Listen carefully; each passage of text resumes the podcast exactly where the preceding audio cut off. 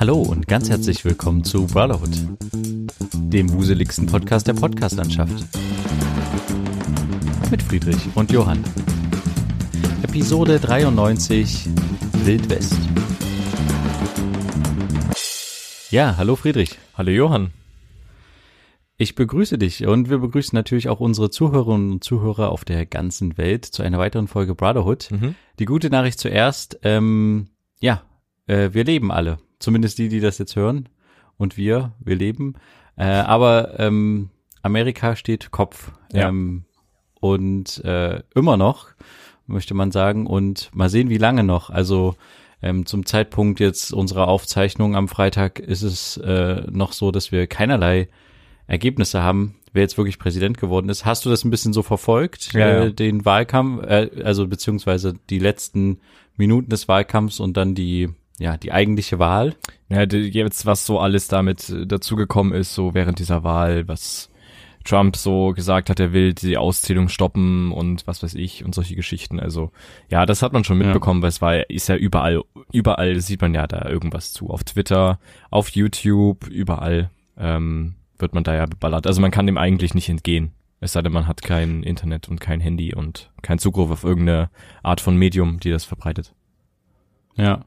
Ähm, jetzt ist es gerade so, dass äh, Biden in Pennsylvania zumindest in dieser vorläufigen Auszählung oder beziehungsweise die Ergebnisse, die man da schon sehen kann, gerade in Führung gegangen ist. Hm. Ähm, das würde ja bedeuten, er hätte, also wenn er Pennsylvania gewinnt mit 20 Wahlleuten, hätte er ja dann auch äh, die Wahl gewonnen. Ja. Ähm, ich find's halt krass, wie, wie sich so die Social Media Sachen so, zumindest was ich gelesen habe, verhalten haben. Also ich weiß nicht, ob du es mitbekommen hast, äh, Trump hat ja dann auch angefangen zu twittern Hm. und Twitter von sich aus hat dann ähm, schon immer darunter, ja, halt Hinweise geschrieben, dass das jetzt noch keine offiziellen Zahlen sind ähm, und äh, dass es, also weil er sich schon zum Sieger erklärt hatte. Ähm, und auch andere andere äh, Social Media Plattformen haben teilweise versucht, ähm, ja, Videos runterzunehmen ähm, oder auch halt irgendwelche ja, vorläufigen Ergebnisse, die es gar nicht gab. Und ähm, zuletzt fand ich es auch ganz schön heftig. Da haben die Nachrichtensender, also einige Nachrichtensender, ähm, die Ansprache vom Trump einfach aus der Live-Sendung dann runtergenommen, Mhm. ähm, weil er halt quasi einfach nur behauptet hat, äh, also weil sie, weil er in ihren Augen einfach Unwahrheiten ähm, dort verbreitet hat. Mhm. Und da haben sie ihn halt einfach live runtergenommen, was ich auch schon ganz schön krass finde. Auf jeden Fall, ja. Äh, aber grundsätzlich schien das ähm, aus der Social Media Perspektive eigentlich relativ ähm, entspannt abgelaufen zu sein, entspannter als in den Jahren davor, wo es halt so ein bisschen irgendwie ja schwieriger war und ein bisschen mehr aufgeheizt die Stimmung auch in den Social Media Accounts und jetzt war es wohl irgendwie ein bisschen ruhiger, habe ich so mitgehört. Ja, Ja, doch, das stimmt schon. Das äh, kann aber auch damit zusammen, also es ist ja jetzt so, ne, dadurch, dass es so knapp ist, Amerika ist halt irgendwie sehr krass irgendwie gespalten, ne? Also ja, auf und jeden ich bin Fall. mal gespannt, was passiert, wenn Biden gewinnt. Ähm, Ob es vielleicht dann wirklich äh, kurzzeitig mal eskaliert. Ja. Naja, es ist auf jeden Fall irgendwie, keine Ahnung, es ist der Wurm drin. Ja. Es gibt so diese zwei große La Lager und es ist irgendwie, eine Einigkeit ist da irgendwie nicht in Sicht. Wobei das, was wir zumindest, also was ich in den deutschen Medien gehört habe, ist so, dass äh, Trump unter seinen republikanischen ähm, Parteifreunden auch schon kritisiert wird für den Umgang mit der Wahl. Ähm, wenn das wirklich so ist, wie wir das jetzt hier in Deutschland wahrnehmen, das wäre ja schon mal gar nicht so schlecht, wenn er aus den eigenen Parteireihen dafür kritisiert wird. Hm. Und wenn die Klagen, die er einreicht bei den Bundesstaaten halt abgewiesen werden. Aber ähm, ja, es heißt ja trotzdem nicht, dass er einfach so äh, sang- und klanglos seinen Platz räumt. Also es sind wirklich schon irgendwie so, ähm, es hat so einen Wildwest-Charakter, finde ich. Mhm. Das ist halt echt irgendwie so, ähm, ich, ja, ich bin einmal im Weißen Haus und ich bleib hier auch und alles, was, äh, was die Leute erzählen und äh, was da ausgezählt wird, das, ähm, sobald es mir nicht mehr passt, dann stimmt das halt einfach nicht. Ja.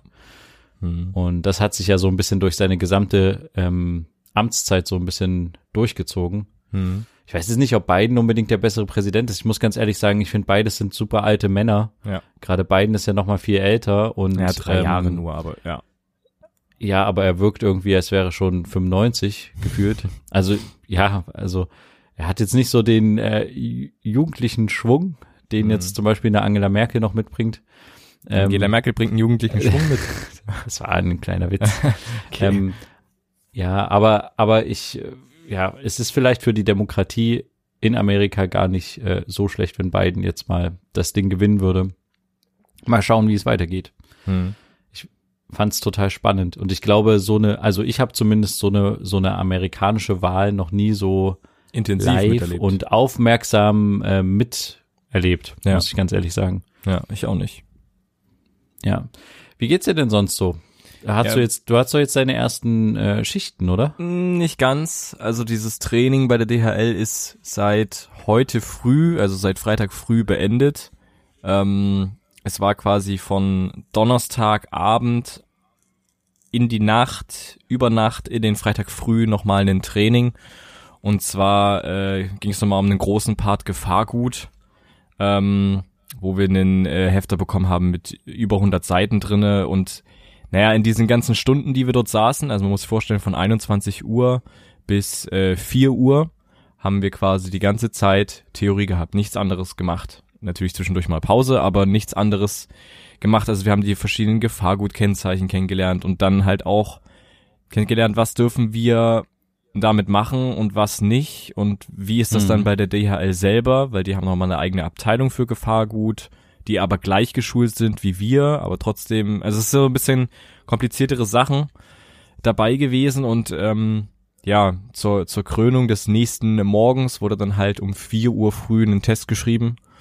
Ähm, der, Ah, krass. ja, der, der bestanden wurden, also der bestanden werden musste, ähm, damit man überhaupt arbeiten darf. Ähm, ja, wahrscheinlich, weil die DHL sich dann da halt so noch weiter absichert, dass ähm, die Mitarbeiter über alles Mögliche aufgeklärt wurden, was passieren kann, was gemacht werden darf und was nicht. Und falls es zu irgendwelchen rechtlichen Fragen kommt, die DHL da vielleicht ist ein bisschen leichter hat, sich da rauszureden. Ähm, Hm, hm. solche Geschichten, ja. Ich habe ich hab das Ganze bestanden, das ist auch relativ einfach, ist nicht weiter schwer, weil man muss nichts auswendig können. Also dieses Handout, was wir bekommen haben, diese 100 Seiten, da steht alles drinne. Man muss letztendlich nur wissen, wo es steht und man darf es im Test Ja. alles verwenden, was man mitgeschrieben hat und was man als Handout da hat. Ähm, also das war bisher bei allen Tests so, die man so geschrieben hat. Ähm, wissen bedeutet in dem Fall wissen, wo es steht. Und ähm, ja, es war jetzt nicht sonderlich schwer, aber es war dann schon sehr, sehr großes Tief irgendwie dann so am frühen Morgen dann jetzt noch diesen Test zu schreiben und dann halt auch so die volle Konzentration zu behalten. Das war halt Ja.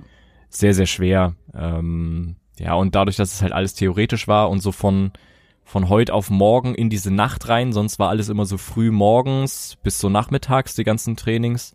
Und jetzt war das halt mal so ein harter Cut ähm, über Nacht, vielleicht auch um gleich noch zu testen, ob die Mitarbeiter jetzt auch nachttauglich sind oder nicht, ich weiß es nicht. Ähm, ja, wurde das halt da so durchgeballert.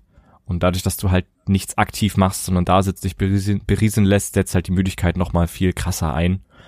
Ähm, als wenn ich jetzt zum Beispiel ein Praxistraining mache, wo ich halt wirklich was arbeite, mich bewege, hin und her laufe, hier was nehme, da was nehme, da ähm, wird es bestimmt nicht so schnell sein, dass man dann da so schnell müde wird. Und das Ganze findet zum Beispiel heute statt. Also heute Nacht am Freitag ist meine erste Schicht, könnte man sagen, noch alles im Praxistraining, aber schon im Hub und schon, ähm, also quasi im Terminal, im Arbeitsbereich.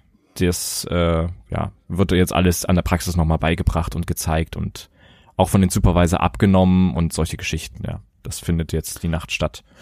Und das Und werdet ihr dann einander irgendwie zugeordnet? Also hast du speziell einen Ansprechpartner, der da schon äh, zehn Jahre arbeitet, sage ich jetzt mal übertrieben, und dir dann alles zeigt? Oder wie läuft es dann? Genau, ja, so ist das. Also jeder äh, neue Mitarbeiter jetzt von uns, also aus dieser Gruppe, mit der wir zusammen so trainiert haben, das war wie so eine Klasse, die sind alle verteilt über verschiedene Reloads und Offload-Geschichten. Also die Leute, die einräumen und die Leute, die ausräumen an Flugzeugcontainer von der DHL am Leipziger Flughafen. Und ähm, ja, wir sind alle verstreut. Also niemand ist am gleichen Reload- oder Offload-Bereich, also Alpha, Bravo, Charlie und sowas, ähm, also A, B, C, D, E, was auch immer. Und äh, Genau, deswegen hat man immer Kunden, äh, nicht Kunden, sondern Mitarbeiter, Kollegen um sich, die schon jahrelang mit dabei sind und sowieso als Bereich, also Reload, sagen wir zum Beispiel Reload Charlie, Reload C im Terminal 1, da arbeiten, was weiß ich, fünf Leute und die haben alle zusammen einen Supervisor. Also sprich, es gibt immer einen Hauptverantwortlichen für den Bereich, der seine Mitarbeiter hat und der immer Ansprechpartner ist für alles Mögliche.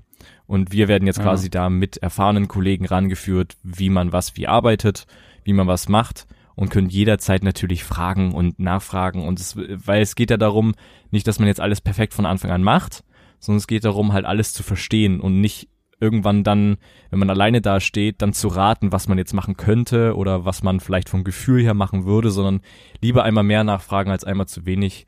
Gerade wenn es zum Beispiel um diese ganze Gefahrgüter geht, so. Da ja, gibt's halt ja. Sachen, die halt nicht so cool sind, wenn damit irgendwie was passiert. Also, ja, da wurden, es werden immer wieder in diesen Trainings auch so Extremszenarien gezeigt, die schon passiert sind durch Verladen, durch falsches Verladen, falsches Sichern von Gefahrgütern und sowas.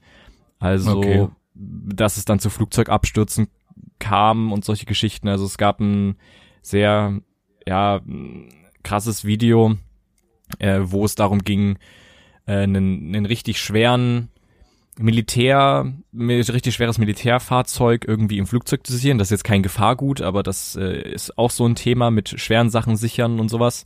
Da waren halt ja. zu wenig ähm, Gurte verwendet worden, also so ein paar 20 zu wenig.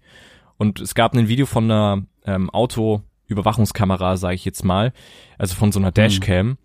wo man das Flugzeug so starten sieht, dann fliegt das hoch und dann sieht man so wirklich, wie sich da drinnen irgendwie was löst, weil dann das Flugzeug so in der Luft so absackt, so seitlich, und dann fängt das an, sich zu drehen, so ein Stück und dann wieder nach vorne und stürzt dann Ach, volle Kanne nach unten. Und die Piloten konnten nichts mehr machen, weil dieses Fahrzeug sich quasi gelöst hat, nach hinten äh, ins Flugzeug gerollt ist und dort die ganze Technik zerstört hat. Das heißt, die die ganzen Verbindungen zum Cockpit getrennt hat. Das heißt, du konntest nicht mehr irgendwas steuern und die sind abgestürzt, paar Minuten nachdem sie gestartet sind und haben es auch nicht überlebt. Also das sind so Sachen, wo man halt nochmal so gezeigt bekommt, wenn was falsch gemacht wird, dann wird das böse enden, kann das böse enden. Und ja, ähm, ja es, es hätte natürlich noch weitaus größer irgendwie schlimmer werden können, wenn das erst später abgestürzt wäre und dann in eine Stadt reingeflogen wäre oder solche Geschichten. Also deswegen muss man halt Krass. so immer mit allen Sinnen mit dabei sein. Und auch bei Gefahrgütern, wenn es Sachen gibt, die nicht zusammenstehen dürfen, weil sie sich gegenseitig dann entzünden oder eine chemische Reaktion auslösen, hat man vielleicht mal, keine Ahnung, ein Loch im Flugzeug oder sowas. Und das will halt keiner haben. Ja. Deswegen diese ganzen ja. Schulungen und auch Tests, genau. Ja, krass. Ja. Na, ich habe ähm, neulich mal mit jemandem gesprochen, ähm, dass ja diese Antonov-Flugzeuge, diese russischen, ähm, ja die sind, die ja am meisten so an Last mitnehmen können. Mhm. Es gibt noch einen Flugzeugtyp von Amerikanern, die auch irgendwie sehr viel an, an äh, Volumen mitnehmen können mhm. ähm, als Frachtflugzeuge. Aber ähm, die Antonovs, obwohl die so alt sind, haben die halt den Vorteil, dass die eine, eine Punktbeladung, also, oder wie, wie heißt es, Punktmasse, keine Ahnung, weiß nicht genau. Also quasi das entspannt irgendwie, ich sage jetzt mal übertrieben, 70 Tonnen auf vier Quadratmetern stehen können. Mhm. Und bei dem amerikanischen ist es halt so, dass das immer alles verteilt, verteilt. werden muss, die Last, sonst ja. äh, kannst du halt da solche ganz schweren Einzelstücke einfach nicht mitfliegen. Mhm. Es scheint echt irgendwie, also da irgendwie krasse Unterschiede auch bei den Flugzeugtypen zu geben, so was da oder was du da jetzt überhaupt transportieren kannst oder nicht. Ja, auf jeden Fall. So klar. Auf jeden Fall. Es, es ist auch ziemlich interessant gewesen, was uns äh, erzählt wurde, dass es zum Beispiel Gefahrgüter gibt, die direkt hinter den Piloten stehen müssen. Und da gibt es in manchen Flugzeugen so einen Bereich, der quasi eine Brandmelde- und Löscheinheit hat. Also es ist quasi ein Raum, wo dann, wenn es zu einem Feuer kommt oder zu irgendeiner Rauchentwicklung, der Pilot durch einen Knopf drücken dort einfach alles löschen kann. Das ist ziemlich ja. irgendwie beeindruckend. Also es gibt viele Sachen, Sicherheitsmaßnahmen, die dann der Pilot auch ergreifen kann, wenn da irgendwie was passiert. Deswegen muss er immer Bescheid wissen, wenn irgendwas Gefährliches an Bord ist, muss das auch irgendwie greifbar sein. Also er kann äh, von seiner Cockpit-Tür durchs, theoretisch durchs komplette Flugzeuglager laufen, wenn man das dementsprechend baut, mit Gängen und sowas, um an Gefahrgüter Ja. ranzukommen, um die zu nehmen oder zu löschen oder äh, also aus, aus dem Flugzeug werfen nicht, ne, das ist ja klar, geht nicht, aber um da irgendwie Maßnahmen zu treffen, falls irgendwas passiert. Also äh, da gibt's Ja, aber wusstest du eigentlich, dass bei den, ein Flugzeug, wenn das eine Notlandung machen muss, äh, vorher erstmal, wenn es die Zeit dazu lässt, ähm, Kerosin ja, ausstößt? ja. Also Ne, es, muss, es kann auch sein, dass es auch erstmal äh, noch ein das Kerosin fliegen ablässt. Also das ist Genau, erstmal- um, um ja. halt das Kerosin abzulassen und dann ähm, so leer wie möglich die Notlandung zu machen. Ja. Das wusste ich ja auch noch gar nicht. Also das fand ich auch total krass. Es gab auch Das eine Situation gestern, also es geht, geht, geht auch die ganze Zeit so um dieses Lithium-Batterien und Lithium-Ionen-Akku-Geschichte äh, immer wieder bei äh, Sendungen, weil man kann ja jetzt inzwischen viel einfacher über ähm, Dienste wie Wish, also so das chinesische Amazon oder auch also, also für absolute Müllartikel am Ende oder auch Alibaba und so gibt's so ein paar Internetshops, wo man ganz einfach aus asiatischen äh, Ländern sich irgendwelche iPhone-Fakes oder sowas kaufen kann oder billige Tablets oder solche Geschichten. hm, hm, hm. Und ähm, dass es da immer mal wieder zu, zu Problemen kommt, weil diese Akkus sich entzünden oder sowas, wurde uns halt auch gesagt. Und auch, dass wenn man das als Kunde bekommt, was viele nicht wissen, wenn man das als Kunde erhält und man stellt fest, okay, damit ist irgendwas, der Akku ist irgendwie defekt, ich habe den voll aufgeladen und nach, nach einer Stunde war schon wieder das Handy leer oder sowas. Ich will jetzt irgendwie mein, äh, ich will jetzt irgendwie mein Geld zurückhaben und schick das dementsprechend zurück dann machst du dich in dem Moment strafbar, weil du einen defekten Akku versendest. Und das ist ziemlich Ach, interessant. Das hatte ich so gar nicht noch überhaupt nicht auf dem Aber Schirm. was machst du denn dann in dem Fall? Also da musst du dann dich an die an die Seite wenden quasi und sagen, ich habe defektes Gerät, ich kann es ja aber nicht zurückschicken. Ähm, Ja, dann, Also, dann, dann dann, kannst musst du ja entsorgen halt eigentlich. dementsprechend, entweder hast du dann halt dein Geld verloren und bist halt irgendwie selber schuld, oder du äh, kriegst halt dein Geld zurück, ohne dass die das Gerät zurückhaben wollen. Ähm, da und ist es ja doch bei solchen Sachen vielleicht sinnvoller, also wenn man sich's leisten kann, das im Einzelhandel zu kaufen, um nicht im Netz. Einfach weil du dann halt die Möglichkeit hast, dass du einen Ansprechpartner vor Ort hast, wo du wieder hingehen kannst und sagen kannst, hey hier, ähm, Digga, pass auf, das ist irgendwie ein bisschen kaputt. Äh, Also es geht, wieder. es geht äh, vordergründig um Luftfracht. Also sprich, wenn du dir jetzt ein, ein Gerät kaufst äh, über Amazon oder sowas und das wird dir per, äh, ja, kommt halt nicht über die Luftwege irgendwie zu dir, sondern äh, nur über die Straße, dann kannst du das natürlich zurückschicken. Das ist halt, da gelten andere Regeln als in der Luftfracht und auch aber du weißt ja nicht, ob du, aber du weißt ja überhaupt nicht, ob du jetzt per Luftfracht zurücksendest. Nee, ja, richtig. Weißt du? Aber wenn du, wenn du über Wish bestellst, die ganzen Sachen kommen aus Asien, dann kommt das sehr wahrscheinlich über, über die Luft an. Und das wirst du auch spätestens merken, wenn der Zoll dir sagt, du musst noch Zollgebühren bezahlen oder solche Geschichten. Ähm, je nachdem, wo du dann hingehen musst und Geld bezahlen musst. Ob du dann zum Flughafen gehen musst, äh, dort und zu der Zollstelle oder nicht. Also, ja, so, nur, ist nur so dieser Hinweis von ihm gewesen, dass halt viele Kunden unwissentlich sind und dann solche Mhm. Sachen einfach so zurückschicken und sich dann aber voll strafbar machen. Fand ich äh, ziemlich Mhm. interessant und hatte ich so auch noch nicht auf dem Schirm. Krass. Mhm. Okay. Ja, na, ich war ja am äh, Wochenende, letztes Wochenende in Dresden, Mhm. unserer wunderschönen Landeshauptstadt. Ja. Und ähm, da war ähm, wieder so eine Anti-Corona-Demo. Mhm. Und da habe ich mich ähm, mit meinem Redakteur zusammen umgetrieben und wir haben so ein bisschen geguckt, was das für Leute so rumspringen und ähm, ob das alles entspannt bleibt und so. Und es war relativ äh, interessant, weil eigentlich, ähm, also es, es gab eine Auflage, dass die zum ersten, also die dürfen nicht laufen, die müssen halt ihre äh, Demonstration quasi an einem Ort abführ, äh, abhalten. Mhm. Äh, und eine weitere Auflage war halt auch, dass äh, die Abstände eingehalten werden müssen zwischen den Demonstrationsteilnehmern. Mhm. Und es gab eine ähm, Maskenpflicht. ja, die und- gab's ja immer bisher. Naja, nee, bei manchen Demonstrationen gab es die tatsächlich noch nicht, Okay. als die, ähm, als die Länder ihre Regeln noch nicht so verschärft hatten. mhm. Aber in dem Fall war das so, dass du wirklich mit Maske da nur auf die Demo durftest. Und es war auch so, dass äh, an den äh, Hauptzulaufpunkten am Anfang der Demonstration ganz, ganz viele Polizisten standen und die Leute nur durchgelassen haben, wenn sie eine Maske aufgemacht, äh, aufgesetzt haben Mhm. oder wenn sie halt einen Attest vorgezeigt haben. Und ich stand da so ein paar Minuten und habe da ein bisschen so die Leute gefilmt.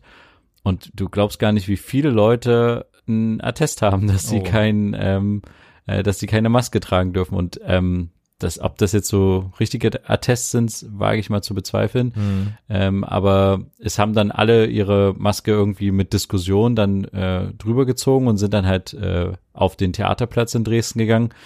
Ähm, und danach haben sie die Maske einfach wieder abgesetzt. Ja, ja, also es waren quasi in diesem in dieser Demonstration, ich weiß gar nicht, was die offiziellen Zahlen waren, es waren so drei, viertausend von meinem Gefühl her, Mhm. ähm, waren halt irgendwie 85, 90 Prozent ohne Maske. Oder halt mit so Spaßmasken irgendwie, Ja, äh, ja. eine Tüte über den Kopf oder irgendwie, keine Ahnung. Mhm. Und äh, da hat dann tatsächlich die ähm, die Versammlungsbehörde hat versucht, äh, dann halt ja hat gesagt, wir müssen eigentlich die Demonstration quasi abbrechen, ähm, müssen das eigentlich jetzt unterbinden. Das Problem war aber, es waren so viele Leute da und es war so ein großer Zustrom immer noch, ähm, dass ich, äh, also wir hatten dann alle so ein bisschen die Vermutung, dass die alle ein bisschen auf Zeit spielen. Sowohl der Veranstalter, der mit der Versammlungsbehörde immer diskutiert hat und gesagt hat, ja, wir sagen das nochmal durch mit den Abständen, dass die Abstände eingehalten werden sollen und so. Hm. Ähm, hat auf Zeit gespielt, um seine Demo halt durchzuziehen, als auch die Versammlungsbehörde so ein bisschen, ähm, hat den halt auch ganz schön viel Zeit eingeräumt. Ähm, aber es war schon irgendwie ein bisschen schwierig, fand ich, dass man halt so eine Auflage macht. Es gibt eine Maskenpflicht äh, auf der Demonstration und dann die zu ja null Prozent quasi durchzieht Mhm. äh, sondern halt einfach nur auf diese Abstände so ein bisschen besteht, aber auch nicht wirklich durchgreift. Ich finde es, klar, es ist total schwierig eigentlich, ähm, bei so einer Demo mit 3000 oder 4000 Leute ähm, dann die Demonstration aufzulösen, ne? Weil du hast ja dann auf jeden Fall, also vom Gefühl her, wäre dann die Stimmung auf jeden Fall explosiv gewesen, wenn die die Demonstration aufgelöst hätten. Ja, na klar. Aber, aber andererseits, es ist halt eine Auflage und wenn du halt quasi diese Auflage schon machst, dann finde ich, musst du sie auch als Staat in irgendeiner Form durchziehen, weil für die Corona-Leugner war die Demonstration natürlich ein totaler Erfolg. Die haben triumphiert, die haben die ganze Zeit über ihre Lautsprecher durchgesagt, ja, eigentlich sollte die Demonstration schon vor vier Stunden abgesa- äh, aufgelöst werden, aber wir haben es immer noch geschafft, dass wir hier stehen können und bla bla bla. Oh Mann. Also für die war das halt ähm, ein voller Erfolg, Ja. ne, die Versammlungsbehörden oder auch die Polizei so am der Nase rumzuführen. Mhm. Aber es war halt irgendwie für den, es war so ein kleines Armutszeugnis, sage ich jetzt mal, für den Staat und hat so ein bisschen gezeigt, okay, am Ende kann doch jeder machen, was er will. Mhm. Die, äh, dem Ganzen zugrunde lag vermutlich auch einfach, dass zu wenig Polizeikräfte vor Ort waren. Es waren irgendwie nur 120 Polizisten vor Ort oder so. Okay. Und ähm, der Großteil davon war in Leipzig, weil es in Leipzig ähm, auch Demonstrationen gab, äh, wegen was anderem. Ja. Ähm, ähm, und deswegen waren gar nicht so viele äh, Kräfte in Dresden vor Ort. Mhm. Und ja, also das, ich fand es halt ein bisschen schade irgendwie, dass sie ihre Auflagen nicht ganz durchgezogen haben. Ich fand auch wieder die Stimmung äh, relativ negativ. Das Einzige, was man positiv bemerken kann, ist, dass mehrfach auf der Bühne dazu aufgerufen wurde, die Presse in Ruhe zu lassen. Okay. Ähm, also es gab nicht dieses äh, Lügenpresse auf die Fresse Gerufe oder ähm, wir reden nicht mit der Lügenpresse. Presse, aber vermutlich schon, oder? Das haben sie doch bestimmt. Gen nee, viele haben tatsächlich nicht mit der Presse geredet, was ja aber auch vollkommen okay ist. Ja. Das ist ja jedem selbst überlassen. Aber es war nicht so wie zum Beispiel halt in äh, Konstanz, äh, wo, wo halt wirklich so auch Stimmung gegen die Presse von der Bühne, von der Demonstrationsbühne aus gemacht wurde. Mhm. In dem Fall war es halt wirklich so, dass es eher deeskalierend von der Bühne war und dementsprechend ähm, habe ich das jetzt auch nicht so schlimm wahrgenommen. Mhm. Äh, mal sehen. Also jetzt äh, tatsächlich ähm, am Wochenende, am Samstag ist nochmal in Leipzig eine Demonstration. Mhm. Ich kann mir auch vorstellen, die wird vermutlich größer werden als die in Dresden. Die haben Das auch in ja Dresden ganz viel immer da, dazu aufgerufen, ähm, nach Leipzig zu kommen und alle müssen nach Leipzig kommen. Es gibt ja schon angemeldete Gegen Gegendemonstrationen, also ich bin mal gespannt, wie das hier wird am Wochenende. Genau, und äh, ja, das werde ich mir natürlich auch angucken dürfen müssen. Müssen wahrscheinlich. Und ähm, ja, ich, äh, ich finde so ein bisschen, keine Ahnung, also ich bin mal gespannt, ob es wieder diese Auflagen gibt. Äh, vermutlich gibt's die hier auch. Ähm, Maske aufsetzen. Ja, hoffentlich. Ähm, und wenn sie dann das nicht durchziehen, ähm, sondern die Demo auflösen, dann bin ich mal gespannt, wie die Leute reagieren Mhm. und ob die es überhaupt durchziehen. Mhm. Ja, Oh Mann, ey. Naja, ich bin ja mal gespannt, wohin das dann noch alles führt. Also vor allem, war, also warum Leipzig? Gab es irgendeine Begründung dafür? Warum Leipzig? Einfach weil es in der Nähe von Dresden ist und Dresden so gut Ich- gelaufen ist? Oder? Ja, nee, ich glaube, Leipzig ist einfach besser erreichbar für viele. Okay. Ähm, und äh, ja, ich denke mal, dass halt auch viele aus, aus Berlin oder so kommen werden und so. Es wird halt tatsächlich viel angereist, denke ich mal. Mhm. Es werden nicht alles Leipziger sein. Aber ich nehme an, auch an, dass der Gegenprotest größer sein wird hier in Leipzig, als äh, der in Dresden jetzt war. Ja. Es war ja auch meistens bei den Pegida-Veranstaltungen so, dass in Dresden immer schwierig war, ähm, äh, Gegenprotest zu organisieren für die gegnerische Seite. Mhm. Wobei das dann in Leipzig, ähm, was ja auch als linken Hochburg gilt, immer einfacher war, als es dann Legi da in Leipzig gab. Mhm. Ähm, und die Protest, äh, Protestierenden äh, zahlenmäßig dann hier schon einiges auf die Beine gestellt hatten. Ja. Mhm. Ja, was ich mitbekommen hatte, ist, dass ähm, irgendein Hotel, da muss ich jetzt hier Halbwissen-Alarm einfügen, äh, also dass ein Hotel hier in Leipzig ähm, ja Übernachtungen storniert hat, die in diesem Zeitraum sind, wo hier die Demonstration stattfindet, also mit, wo die Leute anreisen, hier übernachten oder halt nach der Demonstration hier noch übernachten oder so, wo sie quasi in Verbindung gebracht haben, dass jetzt diese Leute aus diesen und diesen äh, Bereichen kommen und deswegen vermuten, dass diese Leute zu dieser Demonstration gehen. Also dass da irgendwie ah, okay, schon verstehe. Hm. sich irgendein Hotel zu geäußert hat, in dem die halt solche Übernachtungsanfragen oder Übernachtungen, die schon gebucht waren, storniert haben. Und Ah, okay. ähm, Hm. ja, was ich äh, zum einen stark finde, zum anderen äh, irgendwie auch irgendwie auch ein bisschen schwierig. Allerdings, ja, ich, ich weiß nicht so ganz, was ich davon halten soll. Also es ist natürlich ähm, letztendlich das Hausrecht des Hotels zu sagen, wir wollen keine Leute da haben, die mit Verschwörungstheorien, mit äh, teilweise auch rechten Ideologien oder sowas ähm, äh, hier hier antanzen und uns äh, am Ende vielleicht auch keine Ahnung das Hotel zerlegen. Nee, weiß ich nicht, aber we- weißt du, wie Nee, so mein? ist das gar Also, nicht. Aber das, ja, das Problem ist tatsächlich, ich habe das in äh, Konstanz gemerkt. Da waren wir auch in einem Hotel, wo viele von den äh, Leuten auch untergebracht waren, die auf der Demo dann zu sehen waren. Mhm. Und die haben sich halt einfach, es gibt halt einfach Regeln im Hotel, Hygienevorschriften, einfach mal die Maske aufsetzen, wenn man zum Buffet geht, Ja. äh, nur in eine bestimmte Richtung gehen. Da hat jedes Hotel eine eigene Vorschrift so. Ja. Und die haben sich halt einfach mal nicht dran gehalten. Das waren vier, fünf Leute, die da am Frühstück saßen und die halt quasi einfach ohne Maske dann immer zum Buffet gegangen sind. Und Mhm. dann hat halt eine Frau, die ganz lieb darauf aufmerksam gemacht, setzen Sie bitte eine Maske auf. Nein, ich habe eine Befreiung und dann fing diese Diskussion an. Und das, ich kann mir halt auch einfach vorstellen, dass das Hotel einfach keinen Bock darauf hat und ich kann das total nachvollziehen, weil das ist einfach total nervig, wenn du solche Leute in einer Gruppe hast, fühlen die sich halt erst recht stark Ja. und machen dann einfach, was sie wollen. Wir hatten das auch auf der Rückfahrt von Dresden nach Leipzig, sind wir Zug gefahren und hatten auch so eine Gruppe von vier, fünf Leuten mit im Abteil sitzen, die der Meinung waren, sie müssen keine Maske aufsetzen, weil das ja alles Quatsch ist.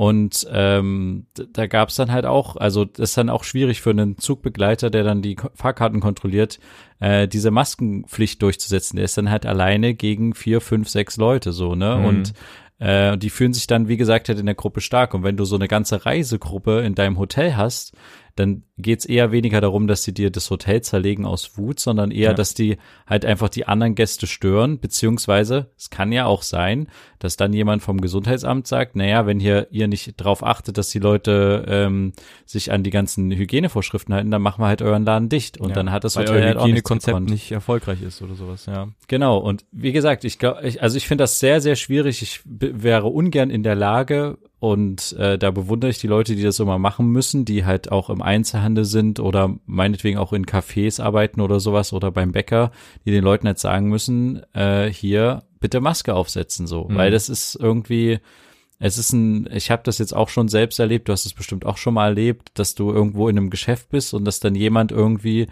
nicht richtig die Maske auf hat Ja. oder halt nicht. Und du denkst ja so, naja, eigentlich äh, müsste der es selber wissen, aber ja, er, er hat halt irgendwie, macht das bewusst, um zu provozieren oder hat halt ein Attest oder hat ein gefälschtes Attest oder so und es ist dann immer schwierig, denjenigen dann anzusprechen. Hm.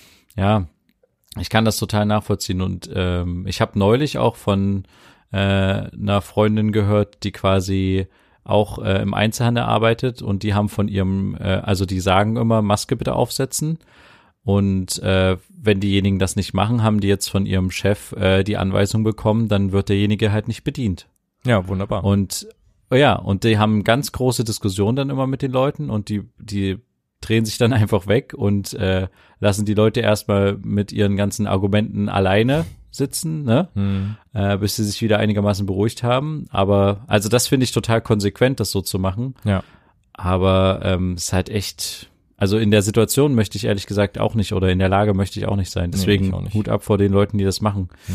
Wir haben mal noch, wir haben doch letzte, es ist schon wieder ein bisschen länger her, vielleicht einen Monat oder so, gab es doch dieses Experiment in Leipzig, ähm, wo es darum ging, wie kann man Großveranstaltungen quasi trotz Corona stattfinden lassen. Ja.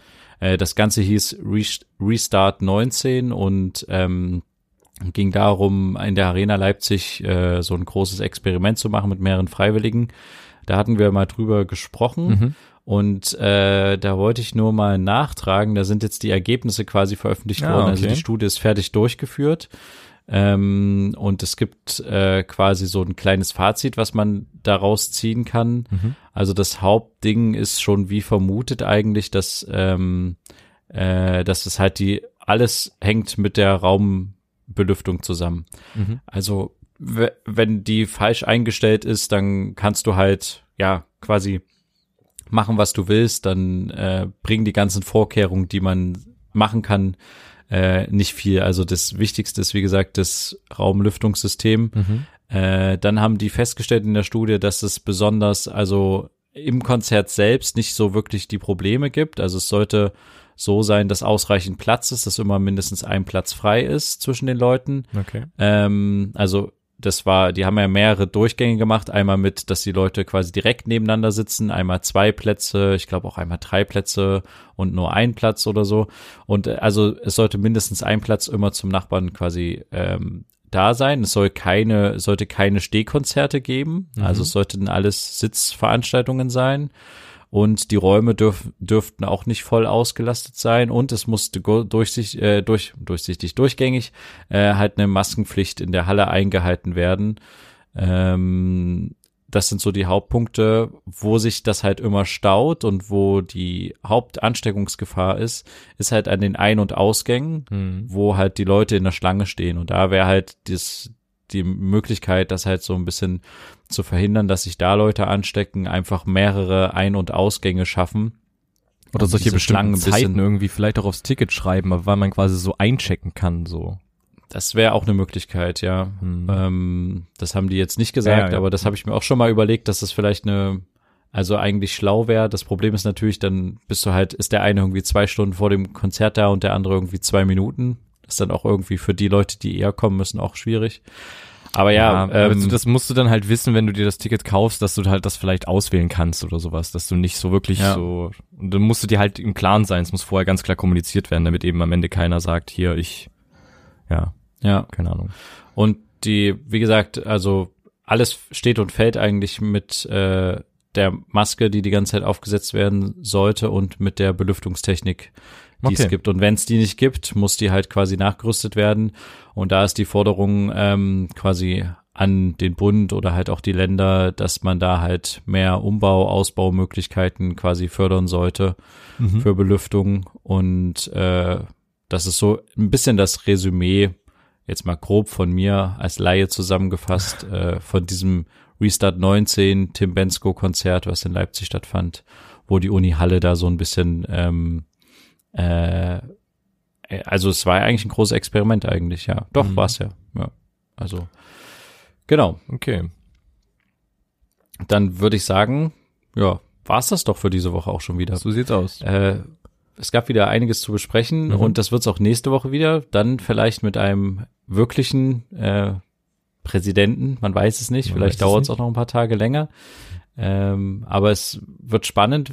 bleiben auf jeden Fall. Ich glaube bloß, dass das, was wir uns in den letzten Jahren ähm, gerade auch vor Trump immer unter Amerika vorgestellt haben, das wird es jetzt in den nächsten Jahren erstmal nicht mehr so geben. Hm. Äh, und ich glaube auch, dass sich Amerika jetzt erstmal mit seinen eigenen Problemen die nächsten Jahre beschäftigen wird. Ja. Und wir in Europa auch uns um unsere eigenen Sachen erstmal kümmern müssen. Ähm, ja. Also das wird auf jeden Fall spannend, wie die sich aus dieser Demokratiekrise, die es ja auch teilweise schon ist, Mhm. ähm, wenn ein Präsident das Wahlergebnis nicht anerkennt, obwohl außenstehende OECD-Beobachter sagen, da ist alles mit rechten Dingen zugegangen, Mhm. ähm, dann ist das ja schon äh, eine, eine Krise in der Demokratie, wie die damit umgehen werden und was sie daraus lernen werden. So, ja, da würde ich sagen, was ist für diese Woche? Ja. Schaltet gerne nächste Woche wieder ein, wenn es wieder heißt zwei Brüder. Eine Brotherhood. Macht's gut, bis dann, tschüss. Ciao.